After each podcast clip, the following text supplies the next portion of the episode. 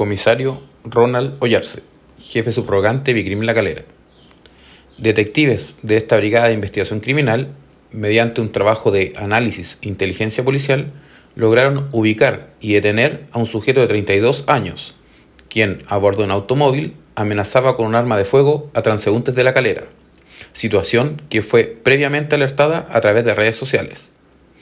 Al momento de posicionar el vehículo en el cual se trasladaba, personal PDI La Calera procedió a su fiscalización, incautando desde el interior del móvil un arma tipo fogueo modificada y su respectiva munición, siendo detenido en virtud al delito flagrante de infracción a la ley de armas. En relación al armamento y munición recuperada, serán remitidas al laboratorio criminalística de nuestra institución a fin de realizar los peritajes correspondientes.